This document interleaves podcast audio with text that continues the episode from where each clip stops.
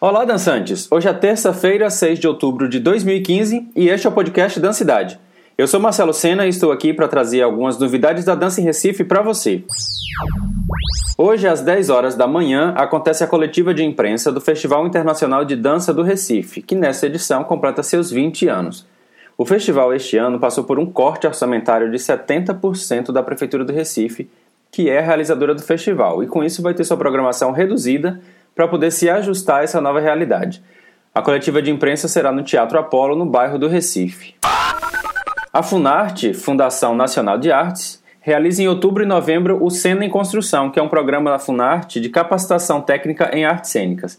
A ação vai levar oficinas a 10 estados das cinco regiões brasileiras e o novo programa é uma parceria da Funarte com as secretarias e fundações municipais e estaduais de cultura, universidades e também o SESC. O objetivo desse programa é promover o resgate, reciclagem e a difusão dos conhecimentos relacionados à composição da cena, nas áreas de iluminação, montagem cênica, caracterização, som e novas mídias. No Nordeste, as oficinas vão acontecer na Paraíba, em João Pessoa, do dia 3 a 13 de novembro, e no Ceará, na cidade do Crato, de 9 a 13 de novembro. As inscrições são gratuitas e são feitas pela internet. Para mais informações, entre no site da Funarte, que é o www.funarte.com www.gov.br. E o Rumos Itaú Cultural continua com as inscrições abertas até o dia 6 de novembro.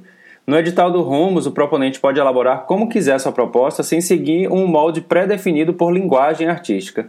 Então, se você tem interesse em participar, pode fazer sua inscrição a partir de três eixos que eles colocam lá, que é criação e desenvolvimento, um segundo que é documentação e um terceiro eixo que é pesquisa.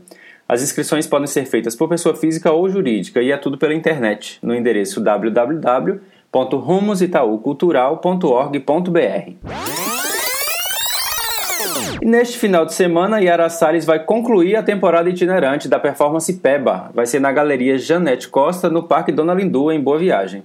Será no sábado e domingo, às 6 horas da noite. E o valor do ingresso fica por sua conta, podendo inclusive ser gratuito. A temporada itinerante foi incentivada pelo Fucultura e nestas duas apresentações finais, Yara está aproveitando para fazer o registro em vídeo da performance. Então, para mais informações, olha lá no blog projetopeba.blogspot.com.br.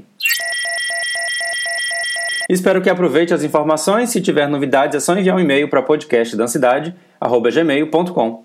E você pode encontrar o podcast Dancidade na iTunes, no SoundCloud e em diversos aplicativos de smartphones e tablets. As dicas estão lá no blog podcastdancidade.wordpress.com e também na página do Facebook. Nos encontramos no próximo podcast ou em alguma dança por aí.